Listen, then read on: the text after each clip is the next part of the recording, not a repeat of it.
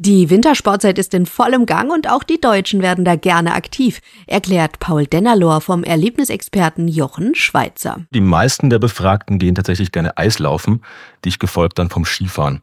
Aber auch die etwas ruhigeren Varianten wie zum Beispiel Langlauf oder Schneeschuhwandern sind durchaus sehr beliebt.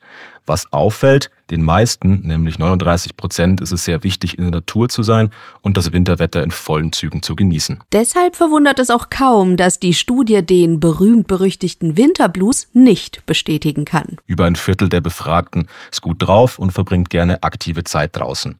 Klar, es gibt auch einige, die leichte depressive Verstimmungen im Winter haben. Da gibt es aber einen ganz cleveren Trick, einfach den Sommerurlaub planen, um so dem Stimmungstief entgegenzuwirken. 27 Prozent der Deutschen sind einfach trotz der Kälte draußen, denn auch der Winter hält ja genügend Möglichkeiten bereit, der Kälte zu trotzen und die eisige Natur in ihrer Schönheit zu erleben. Wer mal keine Lust auf die Standardski oder eine Schlittenfahrt hat, schwingt sich diesen Winter einfach aufs Schneemobil. Das macht jede Menge Spaß, denn so ein Gefährt hat ordentlich PS.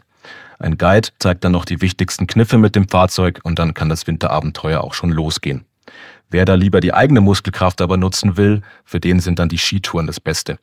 Hier ist schon der Weg bergauf das Ziel und man kommt ordentlich aus der Puste. Doch der Weg lässt sich frei wählen und es warten dann wunderschöne Winterlandschaften und ein toller Ausblick auf einen.